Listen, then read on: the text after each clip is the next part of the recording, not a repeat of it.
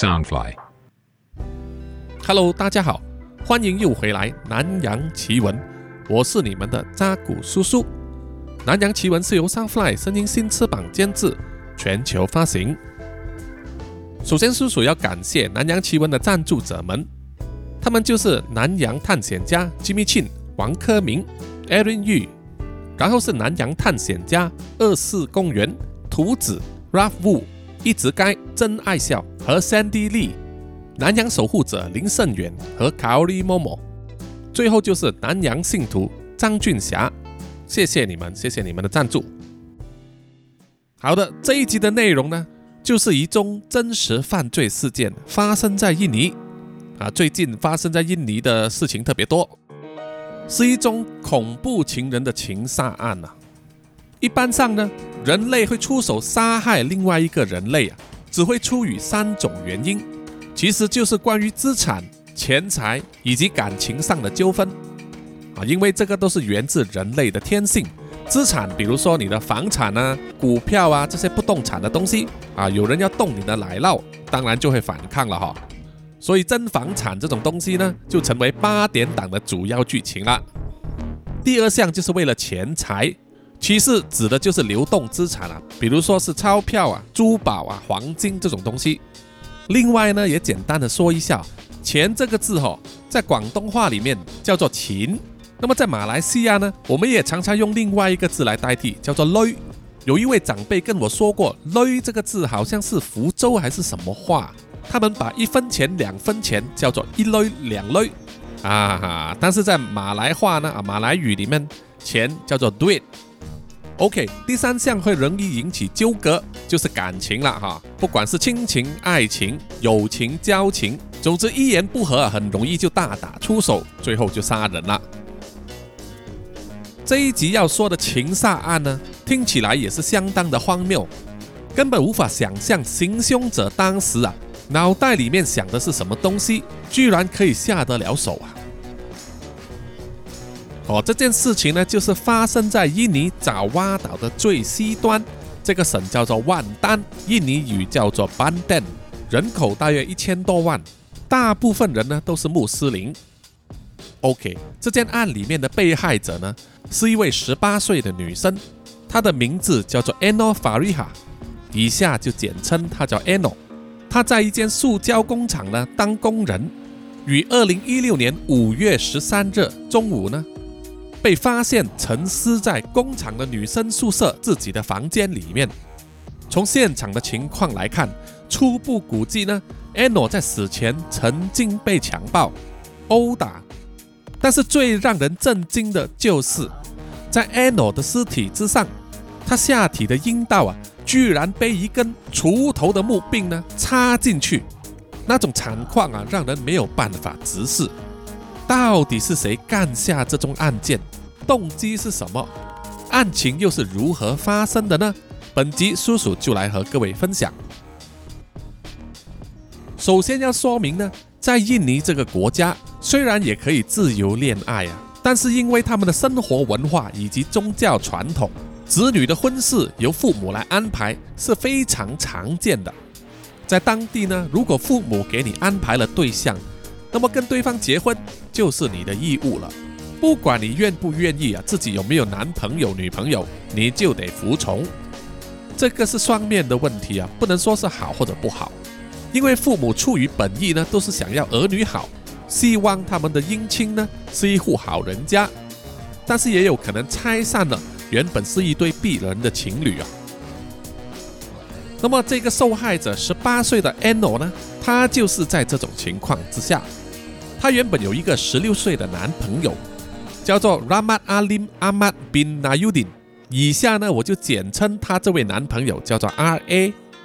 哦，虽然两个人交往了一段时间，但是啊，Anno 的父母呢就认为说，这一个男人啊配不上我的女儿，我已经帮你找了更好的对象，他们的家世更好啊，可以确保你下半辈子呢过得安安稳稳。毕竟呢。Anno 是有受过教育的，她大学毕业，在一家塑胶工厂里面当女工，而她的男朋友 R.A 呢，还只是附近中学里面的高中生，从父母的观点来看啊，他们都会认为 Anno 跟 RA 交往呢是没有什么未来的。经过父母的一番劝说之后，Ano 也同意了父母给他安排的婚事。收到这个消息之后，RA 就要求 Anno 啊做最后一次的见面啊，跟他好好的道别，给他最后一个拥抱，最后的亲吻，这样子，这是很常见的电影剧情吧。当时 Anno 觉得 RA 的要求并不过分啊，于是就答应了。毕竟啊，他也想和 RA 呢做一个好好的结束。于是 Ano 就带着 RA 去了他宿舍的房间里面。Ano 所工作的这所塑料工厂呢，是有提供宿舍的哈，有分男生跟女生宿舍。在二零一六年五月十二日的晚上十一点三十分左右。R.A. 就通过了宿舍的大门，进入了 Ano 的房间。那，为什么宿舍的大门到了这么晚都没有锁上呢？这个有一点可疑啊，可能没有守卫看门，或者说他们的门禁本来就不严。R.A. 来到了 Anno 的房间之后，两个人在里面相处了大约是三十分钟。在这段期间，两个人可能情话绵绵，说着说着呢。R A 就开始拥抱和亲吻 Anno，亲着亲着又抱着抱着，自然火就上来了，就开始抚摸他的身体，然后就脱去了 Ano 的外衣，目的呢就是想要跟他做爱，啊，简单来讲呢就是分手炮。可是当时呢，Ano 拒绝了，好，他拒绝让 R A 呢做这个本番。理由呢，就是说她要嫁给人家做老婆了，她害怕因为这样子会怀孕，一旦怀孕的话呢，问题就非常复杂了，所以她坚守最后一道防线。当时的 R A 呢，心里到底是怎么想的呢？他心中当然有要跟 Ano 做爱的意愿和冲动，在当时也开口询问了他，心中也可能想到啊，Anno 会拒绝他，可是当时可能因为精虫冲脑的关系啊。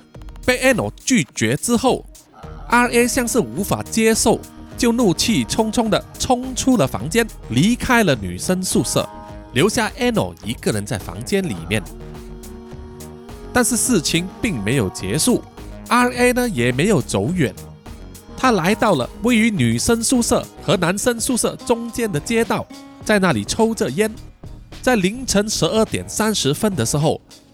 R A 就在那里遇到了两个男生。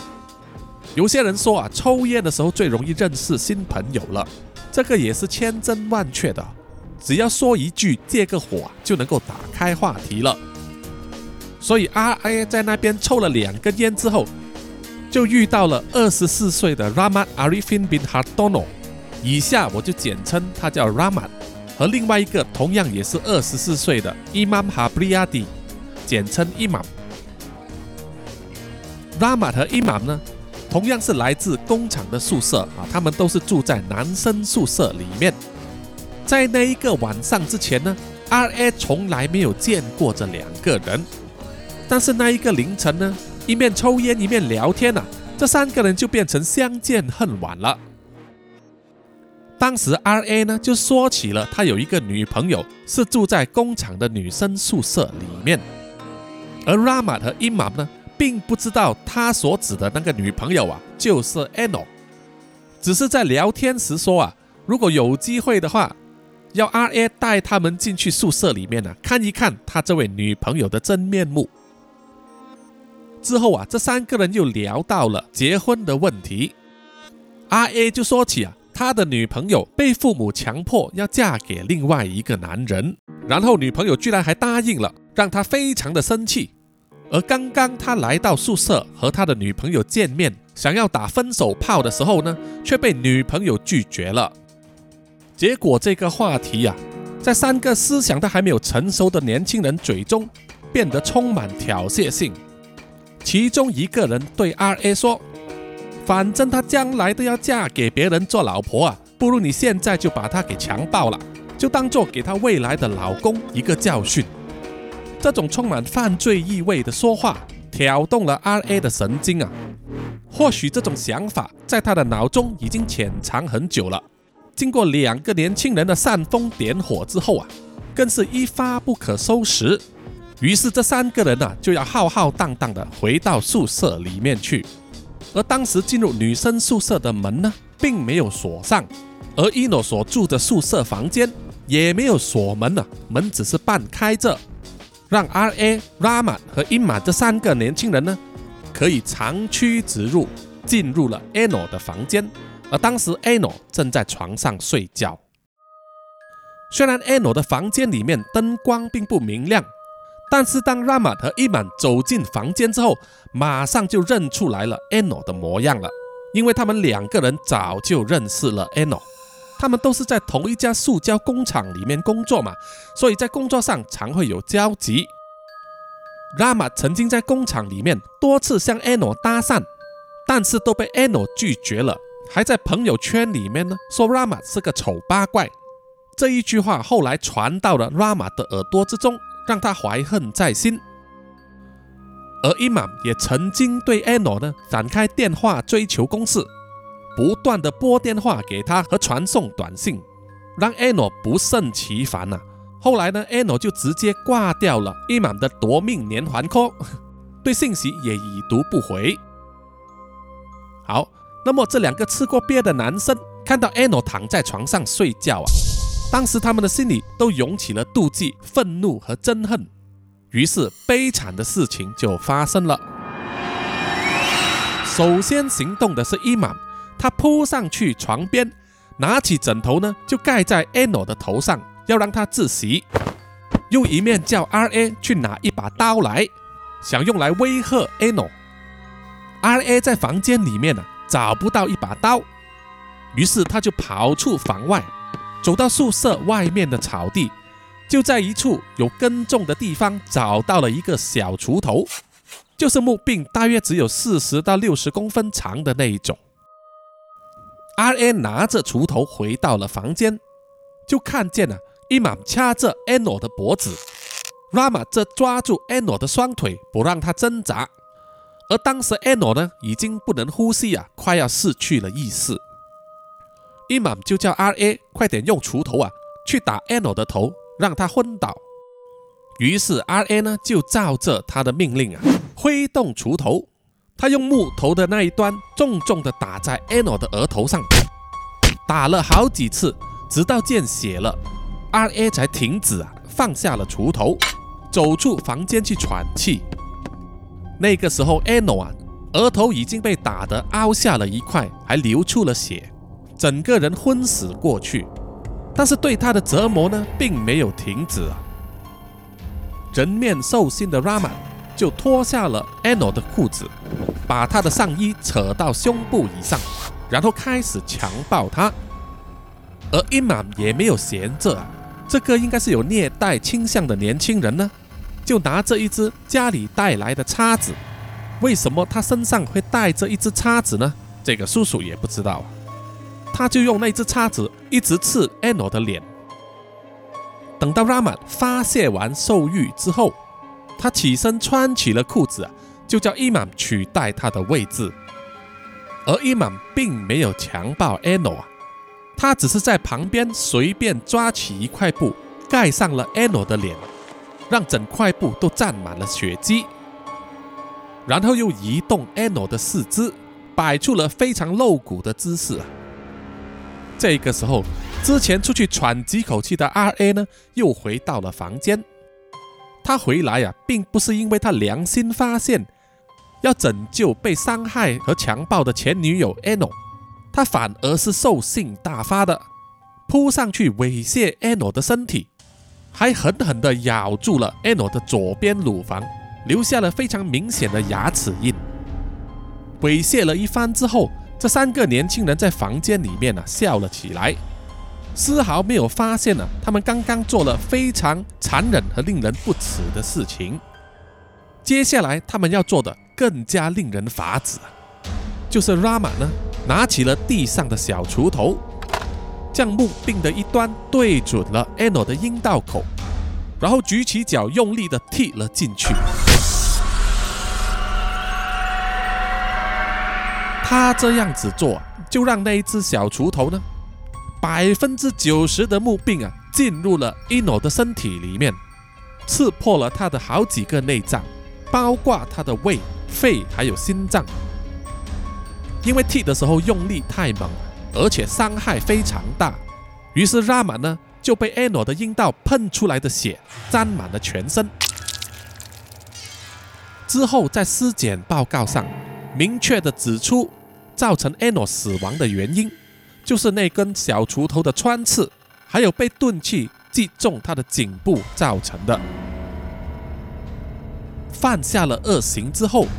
R.A. Rama 和 Iman 这三个年轻人呢，就把 Eno 的尸体用枕头和床单盖上，洗干净他们的双手，擦掉他们的指纹。当要离开 Eno 的房间的时候，Rama 还在外面把房门锁上，然后将钥匙呢通过通风口抛进去房间里面，然后这三个人就溜之大吉了。而 Eno 的尸体是在整整一天之后才被发现的，因为他并没有去塑料厂上班，身边几个感情比较要好的女同事呢，感到担心，就去女生宿舍里面查看，才揭发了这件事情啊。在发生这种惨案之后的第一个星期天，雅加达警察就把 Rama 和伊玛呢逮捕归案，在他们的家里搜索的时候。在 Raman 的家发现了一件血衣，还有一部原本属于 Ano 的手机。之后到了星期二，Ano 的前男友 R.A 也落网了。雅加达警方连续三天三夜不断的侦查，根据犯案现场留下的蛛丝马迹，追踪到这三个嫌疑人呐，其实也算是经历千辛万苦啊，甚至可能要花更长的时间。因为在 R.A. Rama 和 Ima 犯案之后，他们曾经清理过现场，但是百密一疏啊，就是 Rama 当时强暴了 Eno 之后，留下了他的精液，忘了把它擦干，就留下了确凿的证据了。而且当晚他们出入宿舍的时候，有目击证人看见。而在警方逮到他们之后，不必严刑逼供啊。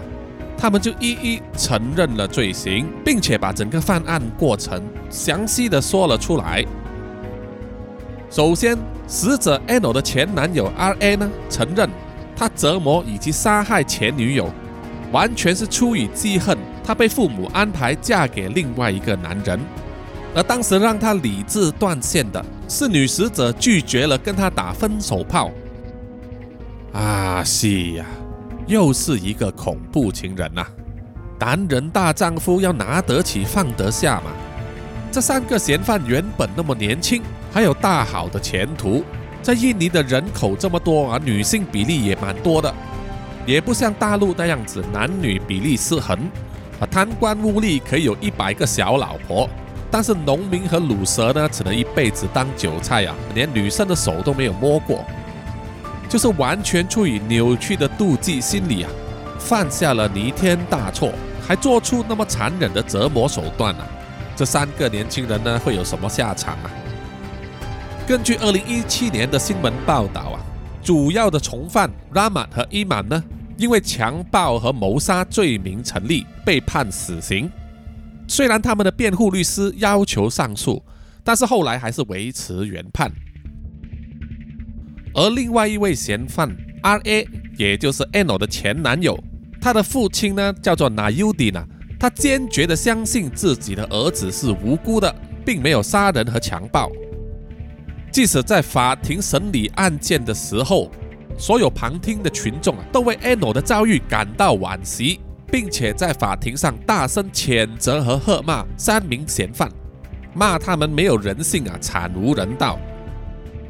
在法庭上，主控官也呈上了确凿的证据啊，可以证明 R.A 当时有在场参与这宗强暴凶杀案。就是监视人员呢，在 Ano 的尸体上找到 R.A 残留下来的指纹、唾液，还有牙齿印。好在前面有说到，当时 R.A 呢出于某种妒忌心理啊，就用力咬了 Ano 的左乳房，留下了牙齿印。而且我们都知道，每个人的牙齿印是独一无二的，无从抵赖。而 R A 的父亲哪优点呢？啊，这个愚昧的父亲呢？叔叔只能用愚昧来形容了。他在法庭上给自己的儿子提供的不在场证明，是在凶案发生当晚，他自称和儿子 R A 一起在家里进行这个夜间拜塔哈准。这里要稍微说明一下呢，就是伊斯兰教徒他们每天必须进行五次的拜拜，分别是黎明前拜一次，叫做晨礼；第二次是在日出到日中，叫做祥礼；第三次是日中到落日，叫做补礼；第四次是落日之后，叫婚礼，黄昏的昏啊；第五次是入夜之后，叫做宵礼啊，宵夜的宵。而那优点所说的夜间拜打哈九呢，是属于自愿性额外的礼拜，必须在早上凌晨时段，太阳还没有升起之前进行。理由就是因为他深夜跟父亲做这个礼拜呢，所以不可能去了 Ano 所住的女子宿舍犯案了。那优点坚持他没有说谎啊，而且强调法庭审讯此案的时候正值伊斯兰的斋戒月。在这段期间是不可以犯罪的，当然也包括说谎。从叔叔的个人观点来看哦，可能当时很多人也是这样子认为呢。那优点想要借助宗教信仰作为情绪勒索，想要改变法官的判决。不过啊，他的虔诚信仰并没有得到太多的支持，民间的舆论也不站在他那一边，所以当时法官呢。还是判处 R A 涉嫌强暴和谋杀 Ano 有罪，但是鉴于当时他并未成年哦，他犯案的时候只有十六岁，所以他得到的刑罚呢是十年的监禁。对未成年人来说，十年是最重的刑罚。但是在其他人的眼中，犯下了这样的滔天大罪啊，十年的刑罚真的能够抵消吗？当纳优点站在法庭上为自己的儿子 R A 辩护的时候，女死者 Ano 的母亲就站在法庭上啊，大声的责骂嫌犯的辩护律师，居然还要为他们的死刑判决上诉，为三名有虐待倾向的嫌犯辩护是残忍和不人道的。他还问这名律师啊，如果你自己的女儿遭到这样的命运啊，设身处地想一想，你会怎么样？这位母亲的言论也受到法庭上旁听的群众啊鼓掌呐喊支持，纷纷谴责嫌犯的辩护律师啊要求上诉呢是疯狂的行为。在当时，甚至有一位旁听的听众啊，通过紧闭的木门向他等待在外面的同伙呐喊，叫他们准备好。在法官下了判决退庭之后，大量的居民啊，其中大部分都是年轻人。涌到法庭的铁门之外，大声呐喊说：“要找到 R A，要对他执行私刑正义。”因为大部分的人，包括 Anno 的家属和朋友，都对判决感到不满了。未成年的 R A 只被判十年了，他们都在法庭外大声呐喊说：“如果法律不能给予应有的惩罚，他们愿意用双手来执行公义。”当时法庭外的状况可以说是非常的混乱，而且民情汹涌，一发不可收拾。警方紧急派驻警员到场啊，维持秩序。愤怒的群众还捡起地上的石头攻击警察，而当时嫌犯 R A 和他的辩护律师啊，都怕得躲在法庭建筑物里面啊，不敢现身，怕一出来就会被打死啊。幸好整个小时过后呢，警方才控制住了场面。而且幸运的是，只有一名警员受伤啊，他是被一个拳头大小的石头打破头的。这宗案件落幕之后啊，其实回响还很大，尤其是在 Ano 城市的那一间女子宿舍里面。鉴于安全理由，还有 Ano 因为被折磨而死、化成厉鬼的传说，塑料厂的女员工都拒绝入住女生宿舍。有一些女员工甚至要求搬进去男生宿舍里面啊，她认为跟其他男生混居呢，反而觉得比较安全。住在男生宿舍里面的其中一名男性员工叫做雅哈亚，他在接受媒体访问的时候啊，说他和他同居的室友感到自责啊，在凶案发生当天，并没有警觉到有男生出入女生宿舍，而且帮忙留意宿舍大门的安全问题。因为雅哈亚所住的宿舍呢，非常靠近 Ano 的宿舍。他说，当他收到消息，知道自己的同事 Raman 居然参与了强暴和杀人案呢，感到非常的震惊。他完全没有想过身边的这个朋友呢，而且还是他朋友圈里面的开心果，居然会有那样的胆子和心思去犯下滔天大案。而女死者 Ano 的好闺蜜 Sari 和 Adele 接受访问的时候说，Ano 是一个脚踏实地的女孩子，做人小心翼翼、汲汲营营，但是都不会将自己遇到的问题说出来，而选择埋藏在心里面。安诺死前的最后一条推文呐，可以说是反映了她的心情。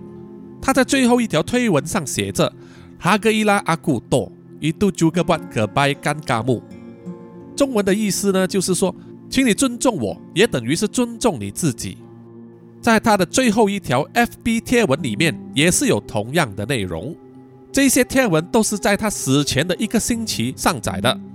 这句话到底是对谁说的呢？啊，当时他没有 tag 任何人，但是网民都认为啊，Ano 其实是暗指 Raman 和 Imam，当时他们两人对他的搭讪和追求，可能变成某种程度上的骚扰，令他不胜其烦。好的，这一宗真实犯罪的分享就到此为止。叔叔在读这一篇案件的内容的时候，都觉得非常的头痛啊。实在无法理解，那么年轻的人怎么会有那种想法？就是不能明白女生拒绝他的意思啊！追求女生这种东西呢，是不能硬硬来的哈，一定要双方你情我愿。而且爱情这种东西也不是等价交换，不是说你追求的时候付出了多少爱，买了多少礼物，送了多贵的东西。那么对方就应该以同等的价值来回报你啊，是没有这一回事的哈。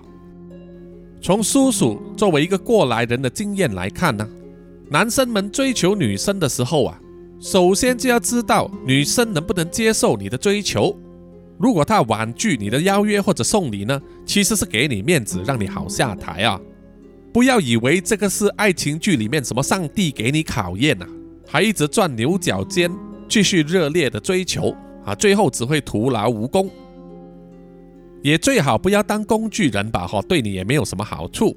啊，女神永远是属于别人的哈，最好是花多点时间跟精力呢，去改进你自己啊，提升自己的价值，增加自己的竞争力啊。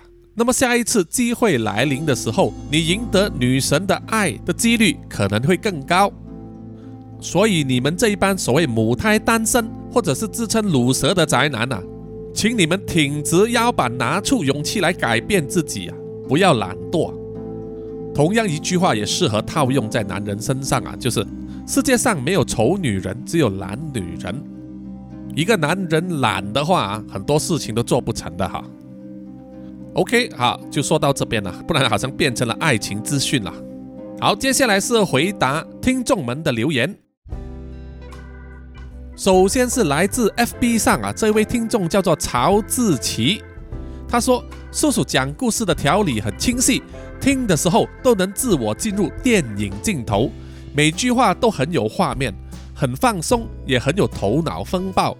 请叔叔继续加油，看你很用心的在做节目，觉得很开心，把有趣的故事和创意分享给更多人，也希望你能在节目的过程之中有自我的收获啊！谢谢你，这位听众。”接下来是 Catherine Two，她在我贴出第一百零七集勺子婆婆的时候呢，她就马上留言说已经迫不及待的想听了啊！谢谢你，谢谢你。接下来是在 IG 上哦，这位听众呢叫做 Akiko Zoe，他针对九头的那个故事呢留言说这个原创故事真的很过瘾诶，听到马来西亚二十世纪中早期的历史。想到我很喜欢的马华文学作家张贵兴，他的小说《野猪渡河》跟《猴碑》都是写四十年代左右马来西亚华人怎么样生活、抗击日军侵略的故事，在这里推荐哦，爱心爱心。好的，谢谢这位听众啊，我也会去看一下这位张贵兴先生的作品。